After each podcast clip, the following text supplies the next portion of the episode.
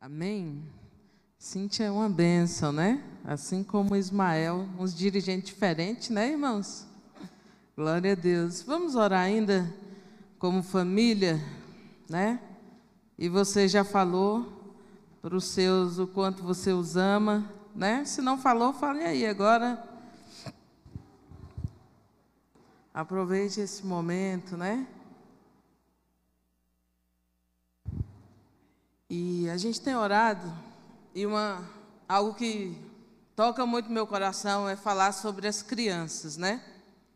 E esse não é um tempo bom, né? Eu já disse aqui, eu não queria ser criança nesse tempo. Estava pregando sábados atrás no, no aniversário do Miguel e eu estava dizendo, né? São dias terríveis para as crianças, porque nós as queremos doentes. Se elas não agem da maneira como nós desejamos, né? A gente taca remédio nelas. Se elas não se comportam como queremos, a gente entrega uma tela para elas. Se porventura elas atrapalham um relacionamento novo que temos, aí a gente corta, coloca dentro de uma mala. Ou então espanca até que algumas partes do seu corpo, né, entrem em colapso. Ou então a gente joga de cima de um prédio, espera pela justiça dos homens. E eu queria que você olhasse para o seu filho e olha para ele aí, você que tem filhos menores, olha para eles. São dias difíceis. Eu acho que se eu fosse pai, eu estaria um pouco atemorizado, né? Mas nós confiamos no Senhor. E vamos orar como família e o desejo do meu coração é que você seja o sacerdote que Deus quer que você seja, Joel. Que você seja, irmão Fábio, o sacerdote que Deus quer que o Senhor seja para a sua casa.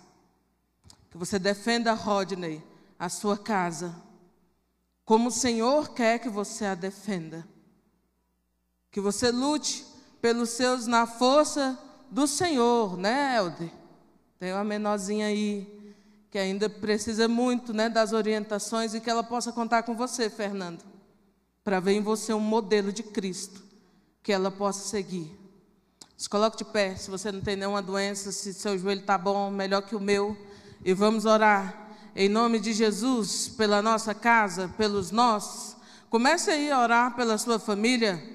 Interceda aí pelos seus, peça para que o Senhor, né, seja o sangue dos umbrais da tua casa, em nome de Jesus. Peça para que o Senhor te dê ânimo, força, coragem para continuar declarando a palavra do Senhor, principalmente dentro da sua casa, porque é lá que os teus filhos precisam ver Jesus. Não adianta quando eles entrarem na na adolescência, na juventude, você falar até uma visita meus filhos. Se durante a semana eles olham para o seu status e está lá você, com um copo de cerveja na mão, com as suas amigas, fazendo né, um, um happy hour aí, mas sem Jesus nisso daí.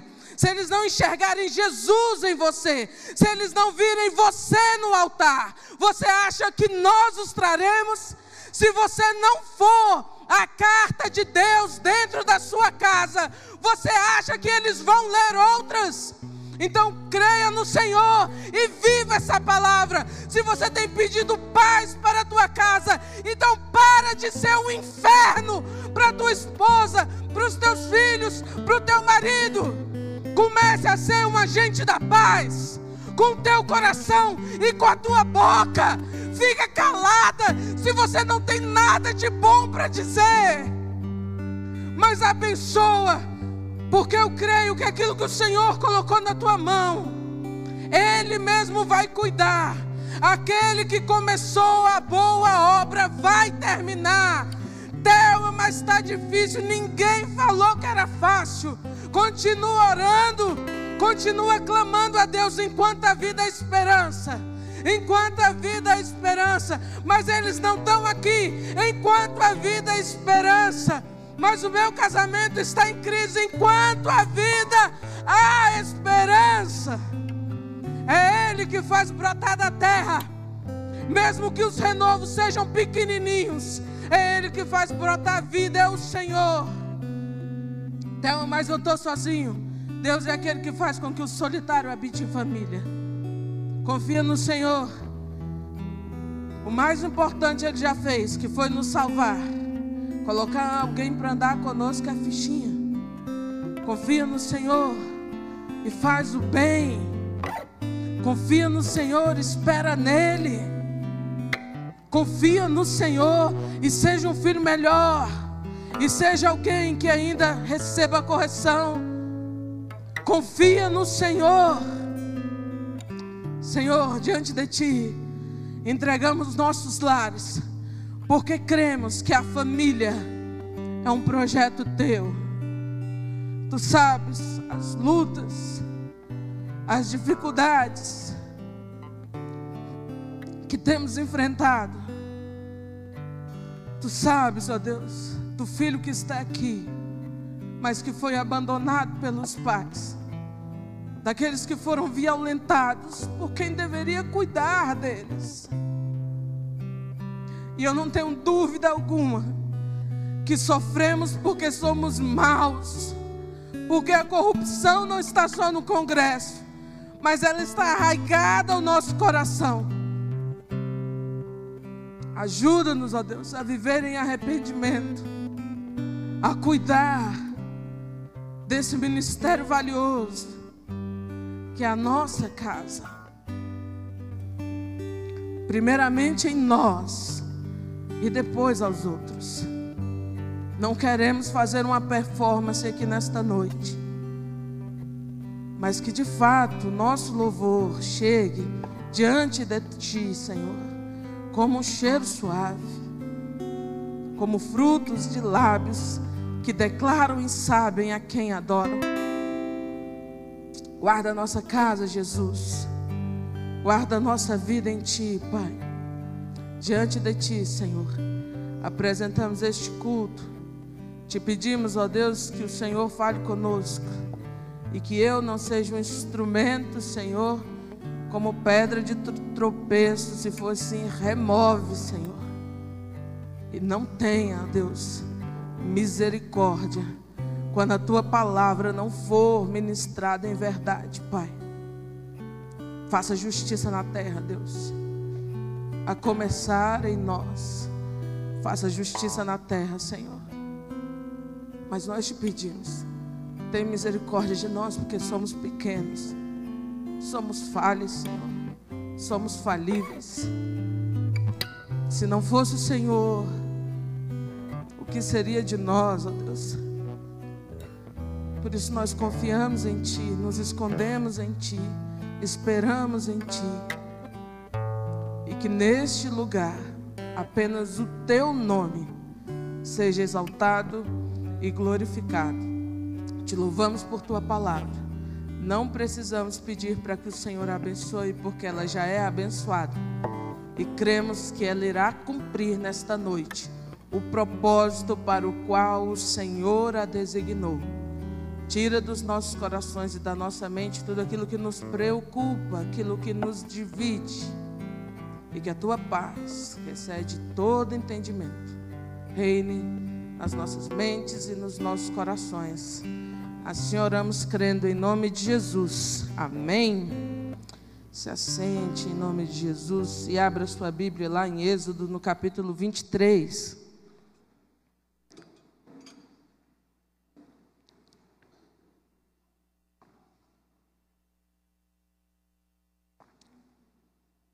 Êxodo capítulo 23, mesmo texto que a Cíntia leu.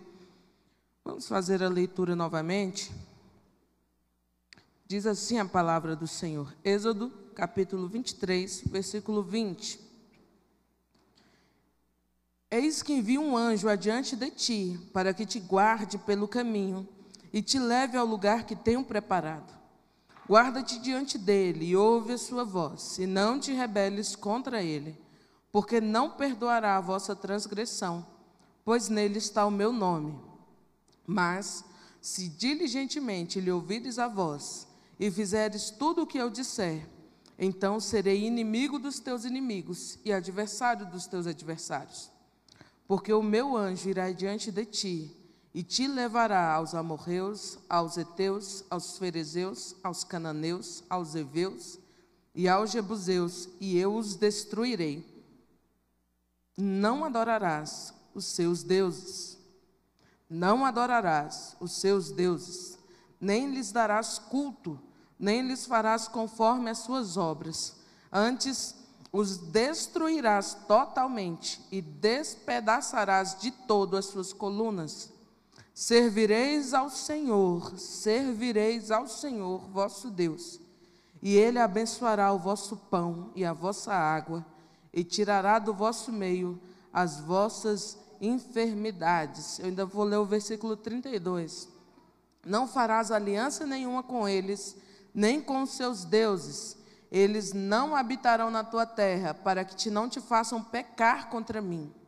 Se servirem aos seus deuses, isso te será cilada. Corre, Bino, que é cilada. Só até aí.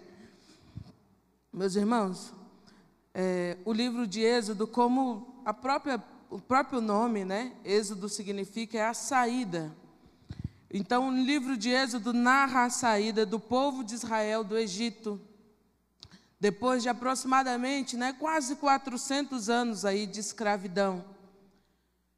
Nós vimos ali no início, em Gênesis, é, como Deus usou José ali no Egito, a ponto de que abaixo de Faraó vinha José como governador.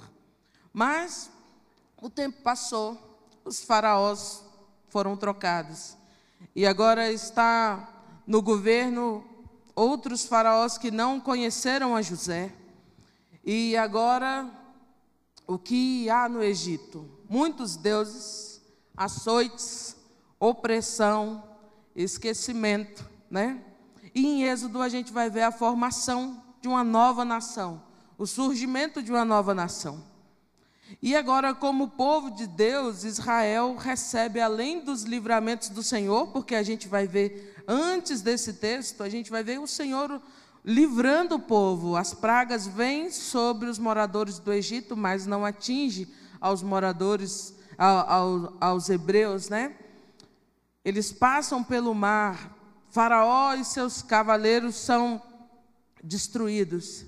E o Senhor vai provendo esse povo, e vai livrando esse povo, e vai guardando esse povo, até que nós chegamos aqui, aonde esse mesmo Deus que livra, que guarda, que cuida, que zela, que se lembra, porque Egito é lugar de esquecimento, né? Os faraós já não se lembraram, lembravam mais da, dos, daquilo que foi feito a eles. E agora esse Deus que se lembra, ele também dá a esse povo uma nova maneira de viver e leis para que por meio da obediência ao Senhor, né, eles pudessem viver as bênçãos de Deus. O texto que o pastor Cleito e o pastor Marcelo me passou foi: servir ao Senhor sempre nos trouxe bênçãos. E eu fico pensando assim, quando a gente pensa em servir a Deus, logo a gente pensa em fazer alguma coisa, né? Vem a ideia de atividade, né? Eu preciso fazer algo, né? Estou muito parada, preciso fazer alguma coisa. E a gente às vezes confunde isso, esse serviço que Deus espera de nós e que vamos falar hoje, com ativismo. E ativismo é algo totalmente diferente. Por vezes a gente tem uma agenda lotada, mas um coração vazio pouco tempo, né? De adoração, de devoção, pouco tempo destinado à oração e estudo da palavra para conhecer a Deus, no meio de tantas vozes, reconhecer a voz do bom pastor. Ontem, a Esté estava ministrando aqui no culto da juventude, diga-se de passagem, né, excelentes ministrações. Sábado retrasado, Douglas é, falou sobre oração deu alguns conceitos sobre oração. E ontem a Esté falou sobre a estrutura da oração. Muito boa mensagem também. E ela fez uma pergunta para nós ontem aqui, foi o seguinte: você tem dado a Deus né, o seu melhor em oração? a melhor parte do seu tempo, né? E, e ela, no, no finalzinho da mensagem, ela falou assim: porque às vezes a gente está querendo ir para um lugar onde a gente nem conhece a pessoa que vai estar tá lá. E quando eu olho, às vezes, com pessoas tão envolvidas com atividades da igreja, e às vezes a gente vê assim, por que, que tem tanta confusão, né? Entre alguns ministérios. Porque eu fico vendo, tem muita gente fazendo muita coisa, aliás, pouca gente fazendo muita coisa. Né, que isso também deveria ser mudado, uma vez que estamos aqui para servir uns aos outros, né? E às vezes a gente se enche a agenda de tantas coisas da igreja, de tantos ensaios, que aí a gente atropela as pessoas, né? Aí a gente quer mandar numa casa que já tem dono. E, e eu fico vendo que isso ocorre em todos os ministérios, né? Não é privilégio de apenas um. Alguns a gente dá mais ênfase porque são maiores, mas isso tem todos. E aí eu pergunto para você: você tem dado a Deus o seu melhor? E você conhece esse Deus que você adora e diz que está indo morar com Ele eternamente?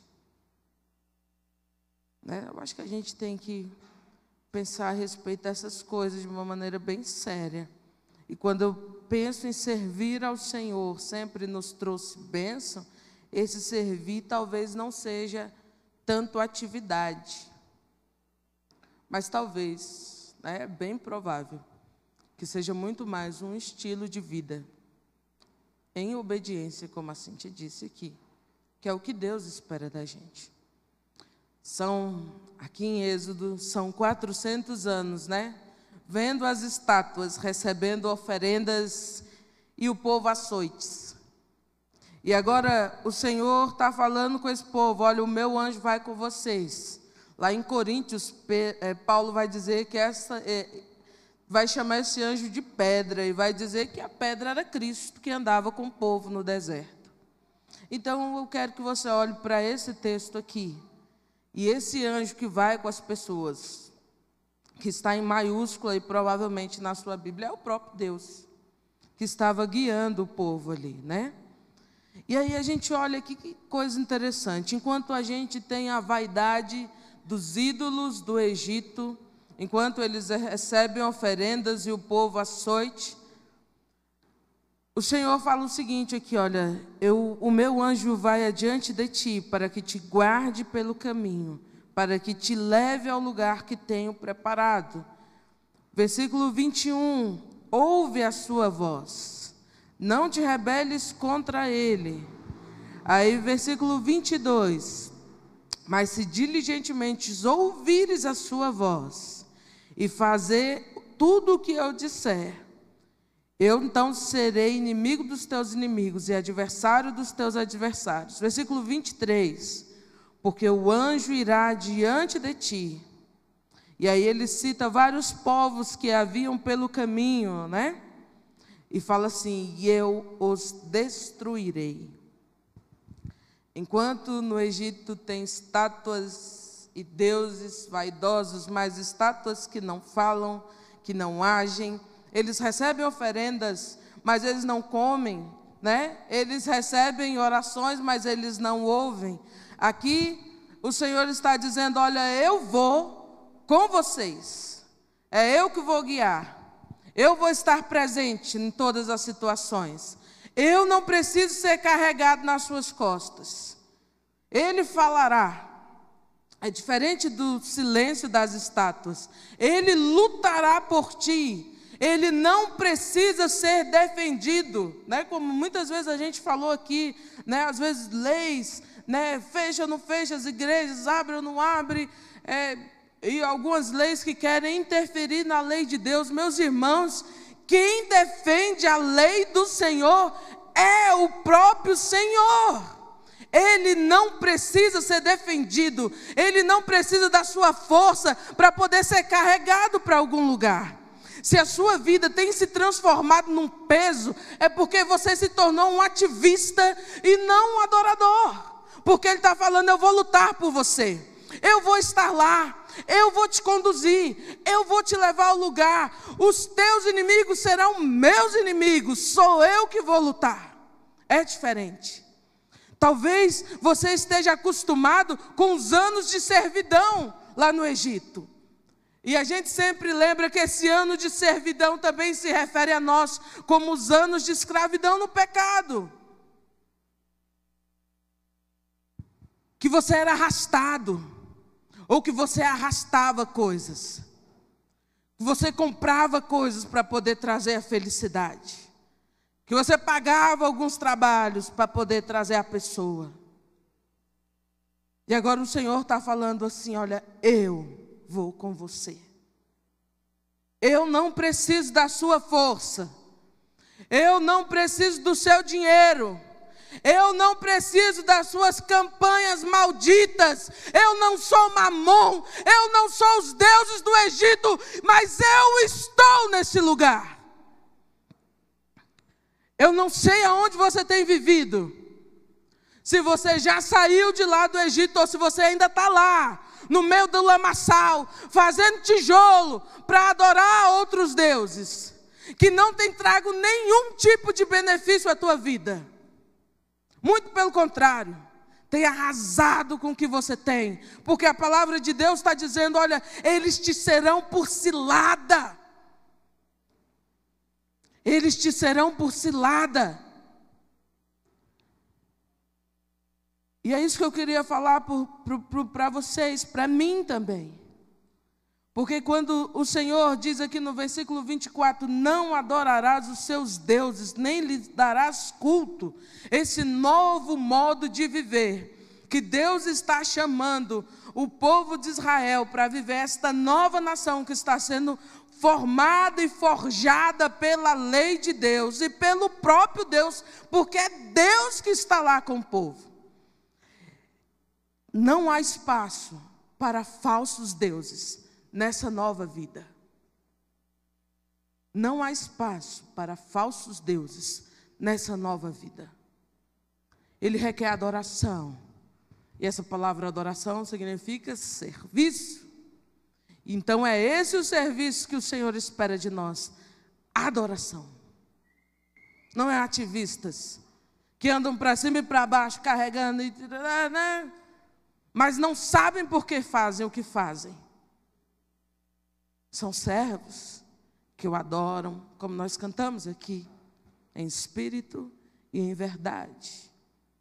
Em espírito, porque Ele é espírito, eu não vou levantar nada, nenhuma representação dele. Se você quer adorar ao Senhor, olhe para Cristo, Ele é a imagem perfeita do seu ser. Não há estátuas, e em verdade, porque eu sei a quem eu adoro. E aonde está a verdade? Ele é a verdade. A palavra que ele nos deu é a verdade. Se você quer o conhecer, precisa de tempo de devoção.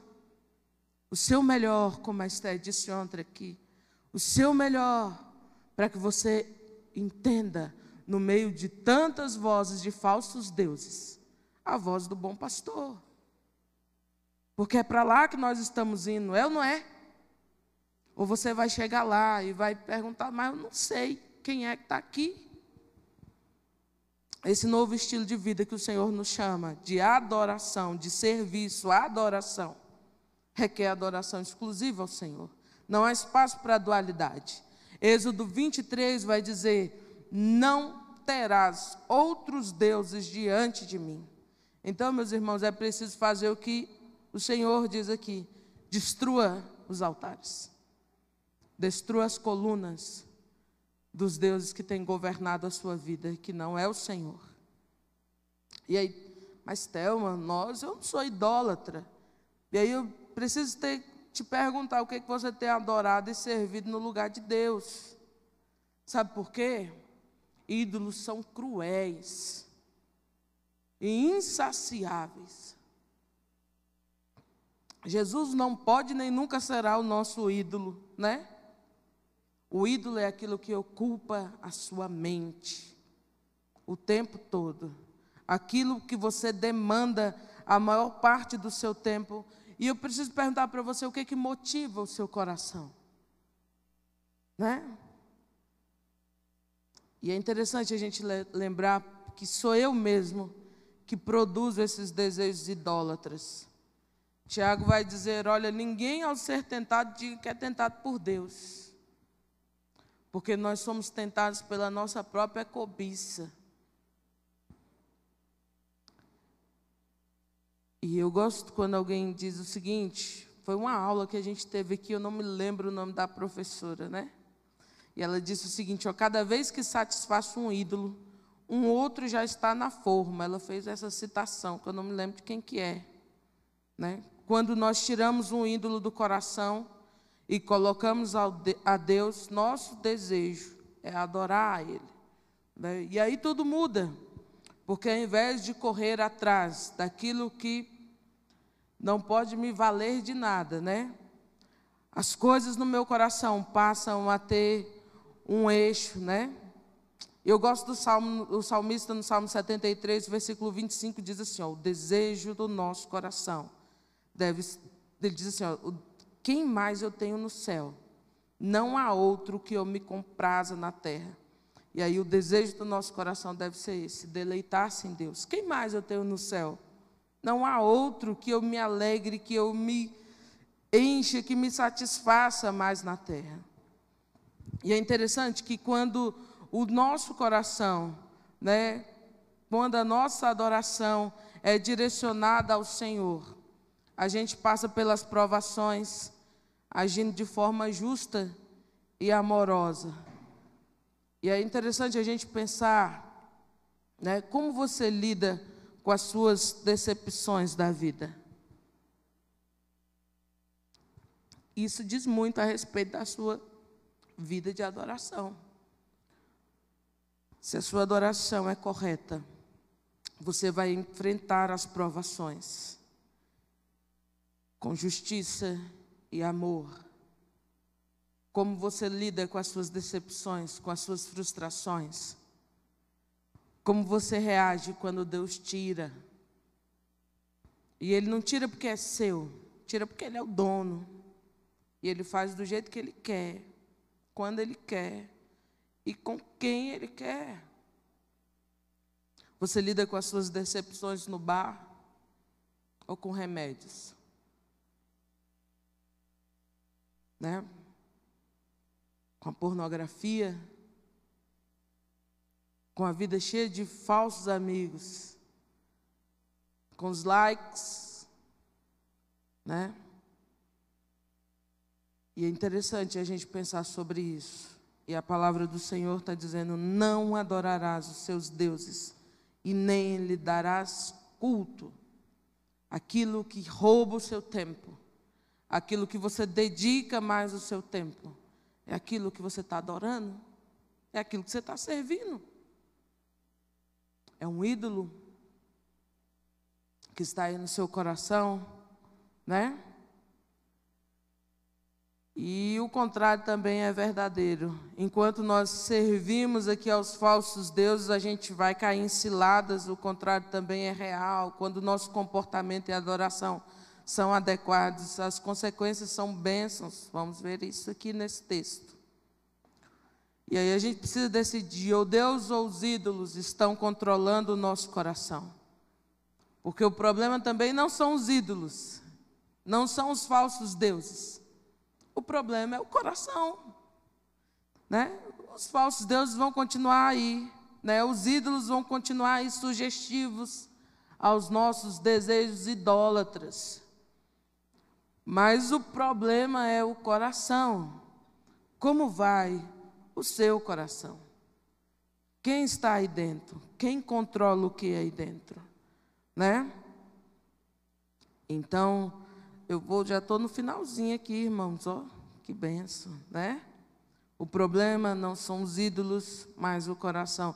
Versículo 25: Servireis ao Senhor vosso Deus, e Ele abençoará o vosso pão, a vossa água, e tirará do vosso meio as enfermidades. E quando a gente olha para esse versículo, então a gente entende o seguinte: vou servir a Deus, qual a bênção? O pão e água e ainda vai acabar com as enfermidades. Eu acho que também é isso. Mas quando eu olho para esse texto, e eu fico lembrando de um povo que está há 400 anos sendo escravo, açoitado, estrangeiro numa terra, não é cidadão. Vive há 400 anos lá, mas não os reconhece como povo. E o Senhor está dizendo assim: olha, servireis ao Senhor vosso Deus. Para mim, a maior bênção desse versículo é servir ao Senhor. Durante 400 anos você está lá esquecido, na lama, fazendo tijolos de casas que você não vai morar. E quantas vezes estamos construindo coisas que provavelmente não vamos usufruir, ou correndo atrás de tantas coisas, e a gente vê, cara, não era isso. Não era isso que Deus tinha para a minha vida. Fui alertada durante tanto tempo, e eu paguei para ver e paguei mesmo e me lasquei. E foi caro. Né? E quando eu olho para isso daqui, eu vejo que a, a maior bênção aqui é o Senhor. Se você não entender que a bênção maior não é ter as coisas que Deus pode dar, e Ele pode dar o que Ele quiser, a quem quiser aqui, mas a bênção maior é o Senhor. É o Senhor. Ele não é um falso Deus. Ele tem boca e fala, ele tem olho e vê, ele tem ouvido e escuta o teu clamor. Ele tem mão e toca aonde ninguém pode tocar. Nas dores que você não falou para ninguém. Naquilo que você tem vergonha até de falar em oração. É diferente. Para mim, a maior bênção aqui, servireis ao Senhor Servir ao Senhor sempre nos trouxe bênçãos. A maior bênção é o Pai. E se você não entender isso, talvez você vai continuar por aí fazendo essas campanhas macabras para poder aumentar o dinheiro lá da sua conta. Você quer dinheiro, vai lá e trabalha. Como o irmão João pregou aqui esses dias. São coisas da vida, é natural. Você trabalha, você junta, você vai lá e compra. Isso é natural. O sobrenatural é permanecer sem essas coisas, porque você sabe que Ele está, Ele caminha com você, Ele luta por você, Ele enxuga as suas lágrimas, como nós cantamos aqui. Ele transforma a vida, Ele muda destinos. Você estava lá, esquecido, abandonado, sem like nenhum na casa da servidão do pecado. E ele se lembrou de você. E meus irmãos, nós só estamos aqui nesta noite. Você que está aí em casa, nós só é possível a gente estar aqui com o coração prostrado e talvez compungidos pela palavra do Senhor, porque Ele se lembrou de nós. Porque Ele enviou a sua lei e nós fizemos o que? Bezerro de ouro. Ele enviou os profetas e nós os matamos. Ele enviou o seu filho e nós não fizemos caso dele. Mas ele se lembrou de nós. Ele pagou o preço que eu e você não poderíamos ter pago. Ele fez paz com a morte do seu filho. Você tem paz enquanto serve a esses deuses falsos, aos ídolos, aos desejos idólatras do seu coração. A palavra do Senhor diz lá em Romanos: Justificados, pois, mediante a fé, temos paz com Deus por meio do nosso Senhor Jesus Cristo. Toda a obediência de Cristo lançada sobre nós, é isso que a justificação nos diz, né? E os nossos pecados lançados sobre Ele. E Ele é a propiciação, é Ele que morre e você vive. É Ele que luta e você caminha, nem que seja no deserto, é 40 anos, mas vamos caminhar. É durante a pandemia, mas estamos com Ele. Ele disse que estaria conosco todos os dias. Ele não vai faltar. Pode faltar o flocão no fim do mês, mas a presença dele está lá, alegrando o teu coração. Às vezes a gente cita, né? Tudo posso naquele que me fortalece. Mas esquece que Paulo diz: Olha, eu sei o que é ter pouco, ou quase nada, mas eu sei também o que é ter abundância. Tudo posso naquele que me fortalece. O problema não são os ídolos, é o coração. Quando Cristo for o dono desse coração, as coisas vão voltar para o lugar. Você vai parar de correr atrás daquilo que não é nada. E vai ficar com a melhor parte. Eu gosto de Deuteronômios, né? De quando o Senhor está ali repartindo a, as, as terras e tal. E, e Deuteronômio 10, 9, a parte A diz assim: Pelo que Levi não tem parte nem herança com seus irmãos, o Senhor é a sua herança. Eu amo esse versículo. E para minha alegria, minha irmã colocou o nome do mais novinho que tem lá de Levi. Toda vez que eu olho ele, eu lembro, né? Ficou com a melhor parte, né? Esse miserávelzinho. O restante ficou com as terras. Mas o Senhor falou assim: Levi não vai ter parte nenhuma. A sua porção é o Senhor. E se você entende que a sua porção é o Senhor, você para de agir como o irmão do filho pródigo, que ele fica em casa, mas ele não entende. Ele é o jovem que vem para a igreja no domingo. Ele senta aqui, ele vem arrastado. Ele senta aqui, mas não entende que Deus é o melhor. Ele não se alegra com aqueles que retornam ao Senhor, com a salvação. Sabe o que, é que ele quer? Ele quer um pedaço de carne. Eu quero uma picanha para eu fazer um churrasco com os meus amigos. Você não entendeu. Talvez você tenha andado tantos anos aí de igreja em igreja, mas não entendeu que a boa parte é o Senhor. Não é o carro, não é o concurso, não é o amante, não é os amores, é o Senhor. Ele é a boa parte.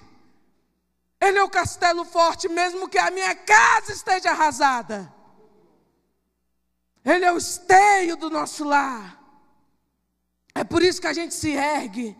E se ergue de novo. E levanta outra vez. A gente cai sete vezes, mas não fica prostrado. Porque o Senhor nos levantará. Porque Ele é a boa porção. E talvez o teu coração está vazio, cheio de atividade, mas vazio, porque você não conheceu o Senhor.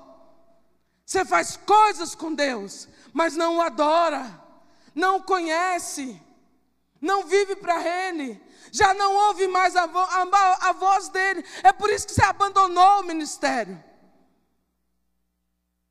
Porque você se tornou um ativista, um doador. Vamos colocar um carpete novo? Vamos, eu trago dinheiro. Vamos fazer um evangelismo? Eu dou a salsicha, mas você não vai. Porque você está adorando outras coisas.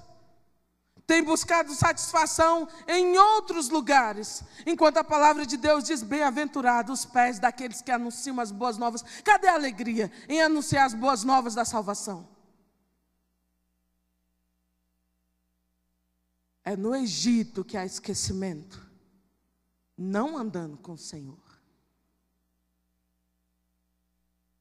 E eu falei aqui, né? Você tem paz com o Senhor, porque Ele fez nele mesmo a paz conosco.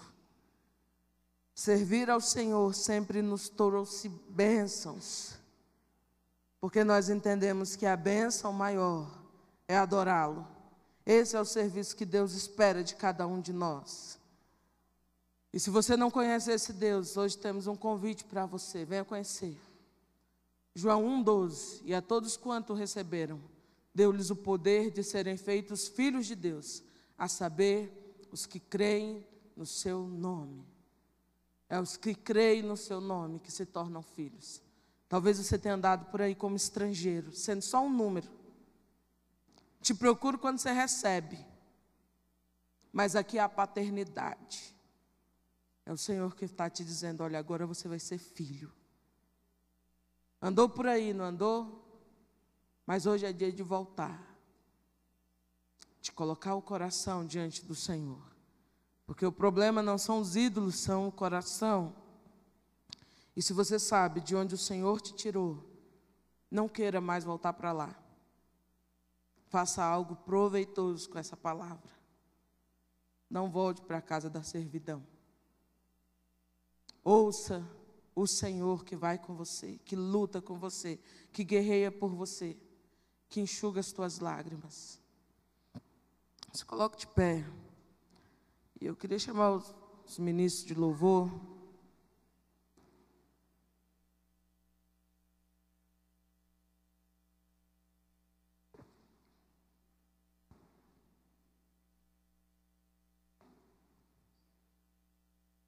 Servir ao Senhor sempre nos trouxe bênçãos.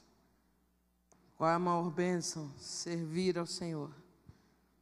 Abençoado vai ser o teu pão, abençoado vai ser o seu alimento, e Ele tirará do meio de vós as enfermidades. Qual é a maior enfermidade que nos assolava? O pecado. Qual é a cura? Jesus. É Ele que enxuga as lágrimas, restaura os corações. Ele é a resposta do clamor na terra da servidão. Ele ouviu enquanto o povo clamava, enquanto havia açoites, enquanto havia dores. Mas você tem algo que o Senhor quer que você faça. É necessário que você quebre os ídolos, que você destrua os altares. Qual é a sua resposta para isso hoje? Enquanto o ministério estiver ministrando, se o Senhor falou com você, Thelma, hoje é dia de eu renovar essa aliança com Deus, vem até aqui. Nós vamos orar com você. Se você, né, tempo de eu voltar à casa do Pai. É tempo de eu colocar o coração nas mãos do Senhor. Porque o problema não são os ídolos, mas o coração. E Ele tem um novo coração para cada um de nós. Ele não recicla ninguém. Ele faz nascer de novo, para a glória dEle. Então, se esse é o desejo do seu coração, se o Senhor está falando contigo, vem aqui à frente, vamos orar. Eu creio que esse é um tempo de salvação, né? De reencontros novos com o Senhor.